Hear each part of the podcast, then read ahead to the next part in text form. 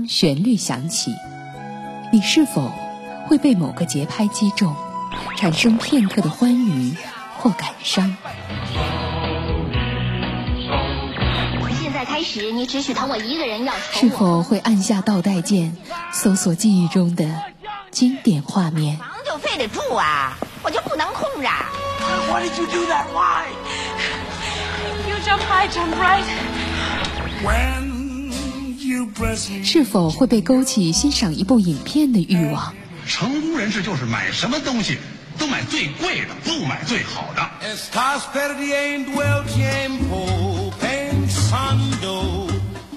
一部影片就是一种人生。与其说我们看的是电影，不如说我们在审视自己的人生。至少得花六百年，暗地挖了不到二十年。周末我们听电影，思想你的周末时光。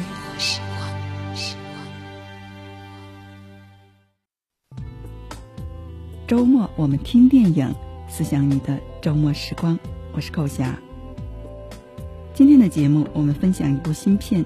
本部影片得到国内外影迷极大的关注，它是韩国历史上第一个戛纳金棕榈。它连续十二天夺得韩国票房冠军，累计观影人数突破了一千万，并且销往了欧洲、南美、亚洲等二百零二个国家。它就是在大陆未映先火的电影《寄生虫》。本部影片讲述了一贫一富两个家庭，男主基宇和父母妹妹住在韩国首尔的半地下室。为什么强调半地下室呢？因为它跟地下室是有区别的。地下室完全不透光，在地面以下，而半地下室有一半是在地面以上的。透过小窗户可以看到外面，半地下室的地形也为之后的故事埋下了伏笔。男主基宇一家四口都没有正经的工作，他的父母曾经开过炸鸡店和蛋糕店，但都赔本倒闭了。基宇和妹妹都是高考的落榜生，他们没有文凭，找不到工作。目前这家人仅靠帮别人叠披萨盒来赚取微薄的生活费用。基宇的朋友出国做交换生，给基宇带来一块象征财运和考试运的石头，同时带来了一份在富人家做家教的工作。雇主家住在首尔的富人区，穿过庭院进入别墅，穿过门廊。进入足有五六个单间的宽大的客厅，客厅向阳的位置是一面巨大的落地玻璃窗，玻璃的外面满眼的翠绿，视野开阔的让人赏心悦目。客厅的墙上悬挂着雇主全家的大幅合影，男主朴社长是一家科技公司的老总，他精明强干；女主人是一位家庭主妇，貌美温柔。加上可爱的女儿和活泼的儿子，这一家人看上去拥有几乎完美的幸福生活。第一节试讲课，男主突然抓住女孩的手腕，告诉他：“你的脉搏紊乱，心不静。考试的时候，不管你答题对错，首先要的是心态和气势。一开始心态乱了，怎么能够考好呢？”因为不同于以往家教的授课方式，他成功的获得了这份工作。基宇是一个心思细腻、善于观察的人，看到这家男孩子多送的抽象画，他动起了心思，以介绍一位美国毕业的画画高手为名，把他的妹妹基婷介绍来做美术老师。两兄妹做了家教，有了一笔可观的收入。雇主家的司机送妹妹回家的路上，坐在后座的妹妹用了一个小伎俩，他伪造了司机在车上偷情的现场。这位司机当然直接被炒鱿鱼，而他的老爸顺利的上位做了替补司机。雇主家有一位用了多年的管家，叫做文光，一家三口也同时盯上了管家的职位。管家对水蜜桃的桃毛过敏，一家人在管家的身上弹桃毛，捏造他得了肺结核的病情。他们的妈妈顺理成章的取代了这位管家。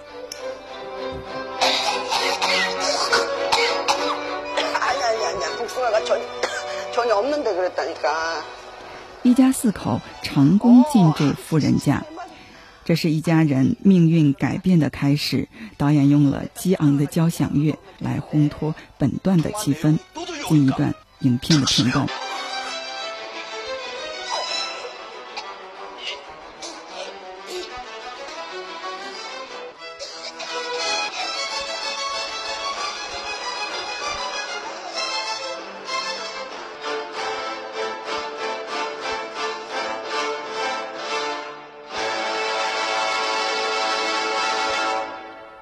主人一家外出野营，这天晚上，男主一家四口并没有回到自家的半地下室。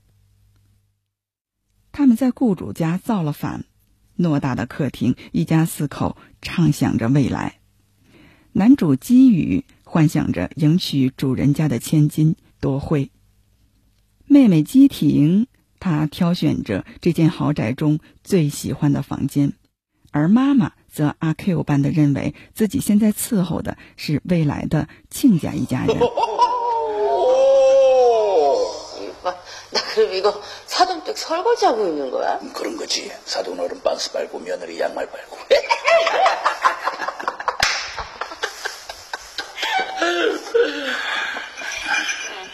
好多人说导演拿观众当傻子吧。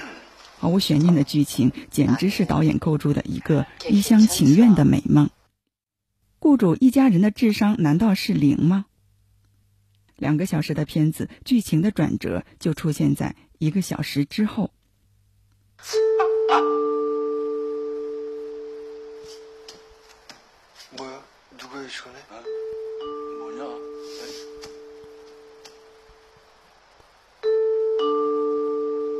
아니이양반이왜이거그아줌마맞지 뭐야 왜온 거야 아니계속계속이래계속누르네 동네시끄럽게누구세요外面下起了瓢泼大雨，门铃突然响了。钱管家文光回来了，他走到别墅的负一层，推开墙边的一组柜子，打开玄关。 走下地下通道，通过长长的地下台阶，黑暗逼仄的地下室里躺着管家的爱人。靠偷来的食物，他在地下室里已经生活好几年了。这是影片当中剧情翻转最大的一处，也让人惊呼导演的脑洞。处于社会底层的两个家庭识破了对方家庭的计谋，他们互相握有对方的把柄。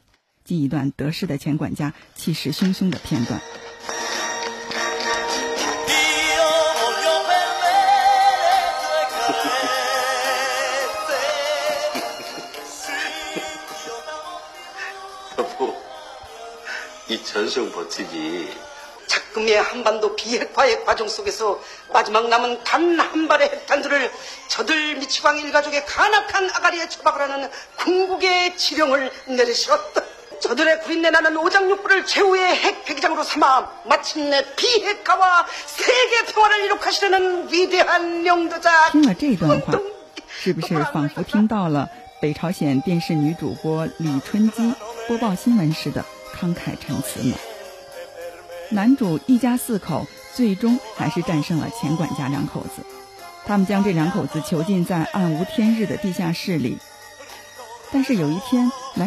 宇 抱着他的石头，特别好奇的再一次走进了地下室，但却意外的放出了钱管家的丈夫。影片的结尾，在一场上流社会的家庭聚会上，管家的丈夫为了替妻子报仇，用预示着好运的这块石头砸伤了男主姬宇，杀死了他的妹妹姬婷。导演善于用小物件串联故事，除了我们刚才提到的石头。当然，还有来自底层人身上的一种气味，因为这种来自地下室的气味，男主的父亲总是遭受社长一家人的嫌弃和鄙视，于是他怀着痛恨的目光杀死了朴社长，并且迅速的消失在人群中，躲进了这栋别墅的那间地下室。人生是一部电影，每个人都上演着自己的角色，你我是观看者，也是戏中人。光影之间。我们寻找心灵的共鸣。周末我们听电影，听影人影上，品百味人生。一九六九年，导演奉俊昊出生在韩国。在他成长的七八十年代，DVD 还没有发明，家用的录像带也没有普及，因此做一个影迷是相当辛苦的，因为不能像现在这样可以随时随地的。观看电影，去电影院花钱花时间，在电视上看电影成了奉俊昊的最好选择。他会查看电视节目表，看看每周都会播放什么电影。每周他可以大概看十部影片。上中学的时候，他就知道自己想成为一名电影导演了。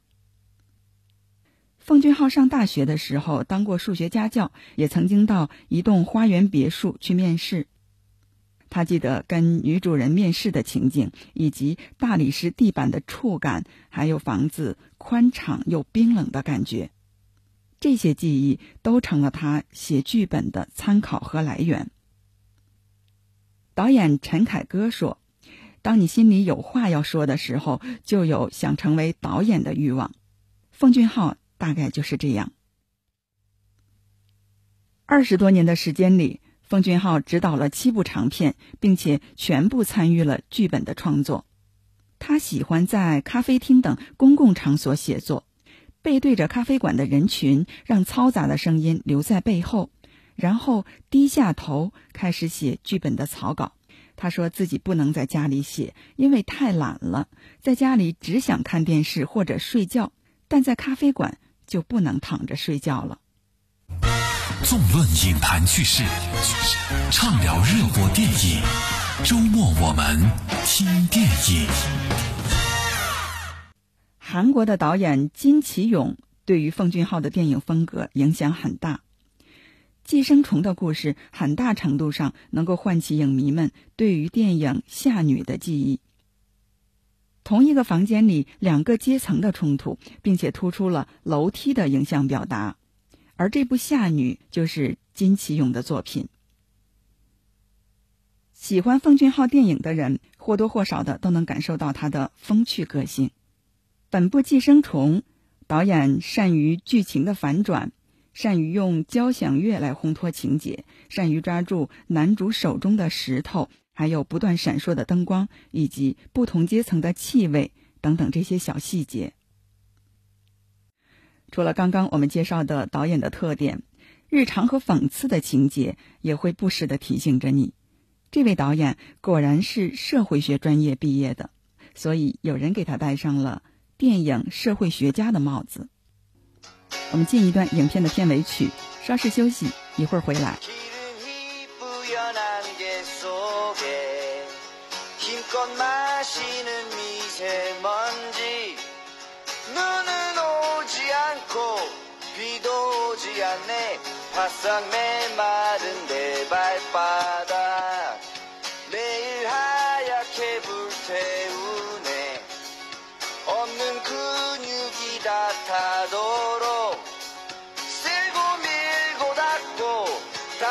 움켜쥐네.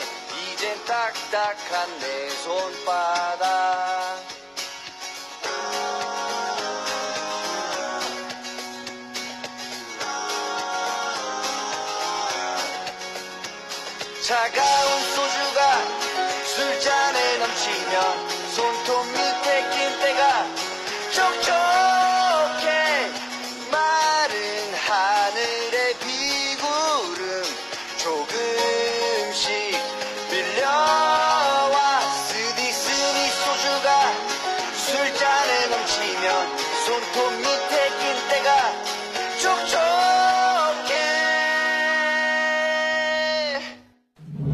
聆听经典原声，解读生活教义。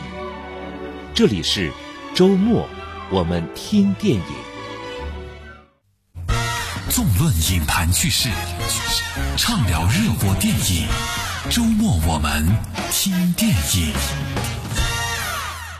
纵论影坛趋势，畅聊热播电影。您现在收听的是 FM 幺零七点九河北故事广播。周末我们听电影。我们节目播出的时间是每周末的十八点半到十九点。你可以通过调频幺零七点九河北故事广播和极听客户端收听我们的节目。同时，蜻蜓、考拉、喜马拉雅 FM 正在全网播出，你只需要搜索“周末我们听电影”。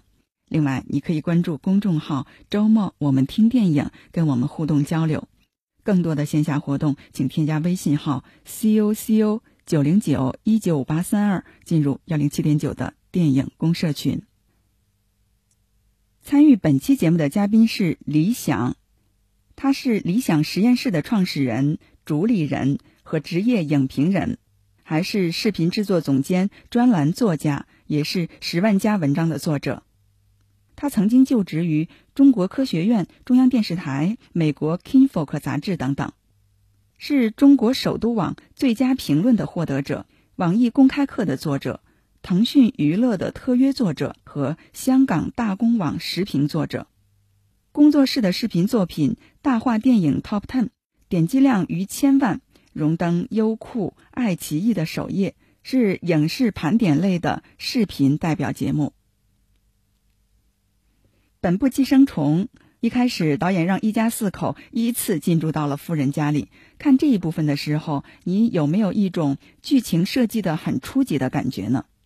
寄生虫导演让一家四口依次进驻到富人家里呢，其实作为故事的开篇，这是一种比较戏剧化的安排。嗯，用咱们现在的话说，就是你成功的引起了我的注意。因为一个好的电影一般都要在故事的前十分钟就展开冲突，原本可能贫富差距比较大的，一下有了一个反转。富人被穷人开始耍的团团转，观众其实非常乐于见到这种东西的，那观众就会非常好奇，想继续看下去。当然，其实这段剧情，我个人认为，其实它经不起一个反复的推敲。就是现实中，富人他不可能会这么傻，就别说在外面身经百战的这个朴社长了，他不可能因为一张名片就那么信任一个企业。别说他了，就咱们随便一个人可能。听到了一个新的事物，都会先上网搜一下，对吧？所以就剧情来讲，确实有点站不住脚的。这也是《寄生虫》这部电影被诟病符号化跟奇观化的原因。但是就电影来讲，其实这种剧情对于展开来说是必要的。影片的故事转折出现在被解雇的前管家回来看地下室的丈夫这一个片段。两个底层家庭，他们的秘密相互暴露。你看过这一段的感受是什么？在这段剧情中，其实呃是整个电影的一个高潮。也是导演最高明的部分，因为原本观众只会认为，无论故事怎么发展，都只会围绕着最初的那两个家庭展开。就在咱们的概念里，会觉得只是穷人跟富人，要么就取而代之，要么就同归于尽，是吧？但其实这种情节，大家已经在各种各样的影视作品里看过了，它就没有一个新鲜的感觉。但是就在观众看穷人一家跟富人一家的对峙有一点疲惫的时候。突然，在一个象征着大事儿要发生的暴雨夜，前一秒穷人还在进行一种泡沫式的金钱幻想盛宴，下一秒就被打回原形。就所有的这一切都是从这个钱管家按门铃开始的，一张被淋的人不人鬼不鬼的脸就突然出现。其实这种时候，从屏幕里到屏幕外，没有人会猜到发生什么，而且大家都在屏息期待。就是非常好奇，并且随着那个地下的空间完完整整的展示到人们面前时，就这个时候给观众的冲击是更强的。尤其它是那样一个诡异的一个意象，然后这里面的深层含义其实还是阶级问题，就是你觉得他们已经够穷够惨了，但是远远有比他们更穷更惨的，就是所谓的穷和富。都没有尽头，但中间隔着一条巨大的、一层一层的那种鸿沟，而且这每一层它都是致命的。导演心思非常的细腻，善于抓细节，比如基宇手中的石头，它多次的出现在镜头里。你觉得安排它的意义是什么？还有影片当中多次出现这种底层人身上的气味，哈，这种气味，你觉得它的寓意是什么？这是整个电影里最成功的一个意象，我个人觉得，就它是一个隐喻。就基宇的同学最开始为了让他帮忙代课，送了他这块石头，这也是一切的开始嘛。就电影里有说这石头可以带来好运，确实，你看啊，他拿到这个石头之后。确实收获了财运，但还有一个细节，我不知道大家有没有注意到，就是其实基宇的同学他并没有特别看得起基宇，就是说他之所以找他代课。其实是觉得他是一个穷家小子，然后那个富家女孩是不会看得上他的，然后觉得自己的地位不会受到威胁，所以找他来代课。所以呢，他送给他的这块石头应该是一一块很廉价的一个假的转运石，所以这个意象就更值得玩味了。就是说，他们一家虽然貌似收获了天降的好运，但这好运是真是假，它具体的分量。这个其实就不一定了，所以最开始基宇他要抱着石头才能睡着，其实是因为他安排自己的家人一个一个的进来，就是他做了这种亏心事儿，然后他自己良心上有点不安。但是随着他慢慢的习惯这种做法，嗯，也随着故事不断的发酵吧，就是最后他选择用这块石头来行凶，结果自己却被他砸中了。其实这个就是一个。呃，首尾呼应，而且是一个前后鲜明的一个对比，而且这个石头它代表更深层的意义，就是一种来自上层社会与自己格格不入的那种无形的压力。对，因为寄语不就是说，感觉这块石头一直粘着自己嘛，对吧？这个台词也非常经典。这也就是为什么在最后的幻想里，他成为了富人，才能把这块石头给彻底放下来。还有一个，相比之下，其实更为直接的意象是气味。虽然富人一家没有能具体的描述出来它到底是一种什么味道，你可以说它是地铁味儿。可以说是地下室味儿或者衣服的馊味儿，但都只能是概括成一种穷味儿。但这个穷味儿它其实不是特指气味儿上的，其实是一种概念化的产物。其实它说白了指的也是阶级差异固化后人的那个行为和思维的模式，就是一种感觉。就朴社长他在外面工作，他时常会接触不同阶级的不同的人，所以他能注意到。然后小儿子他。一年级的时候看到过那个地下室的男人，所以特别关注这些东西，所以也可以注意到。故事的结尾，你有没有想到男主的父亲他逃离现场会进入到这间地下室呢？再有就是闪烁的灯光，他虽然暴露给了儿子自己的行踪哈，但是儿子的回信并没有办法寄出去。导演幻化了一场基于一家人在别墅重逢的镜头，他的目的是什么？基宇他拿着石头去行凶，其实就是想让那个前管家夫妇彻底的消失，然后自己一家取代他们，自己一家一起住进这个地下室。所以在司机杀人之后，一定会回到这个只有他们知道的，类似于蟑螂洞穴一样安全的地方。导演他幻化了基宇一家。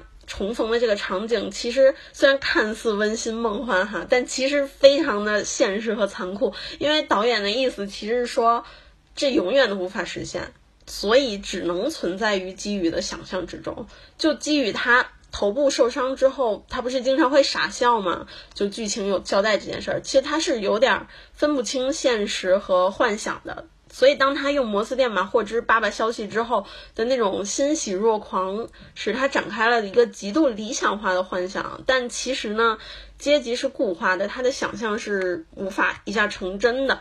啊，况且一个有前科的普通人也不可能只靠发愤图强，然后就买得起那样的大房子。其实现实中，这个爸爸他可能会死在那个地下室里，而基宇一生可能都会活在一个幻想乡里。纵论影坛趣事，畅聊热播电影。周末我们听电影。节目的最后，感谢理想的参与。我是寇霞，代表制作人张文峰、监制何金宝，感谢您的守候收听。在影片的片尾曲中结束我们今天的节目，下期再见。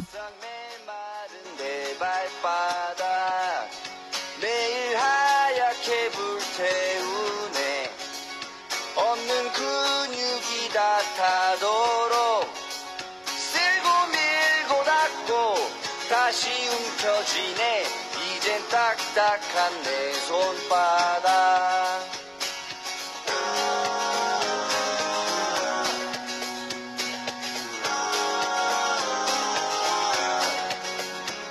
차가운 소주가 술잔에 넘치면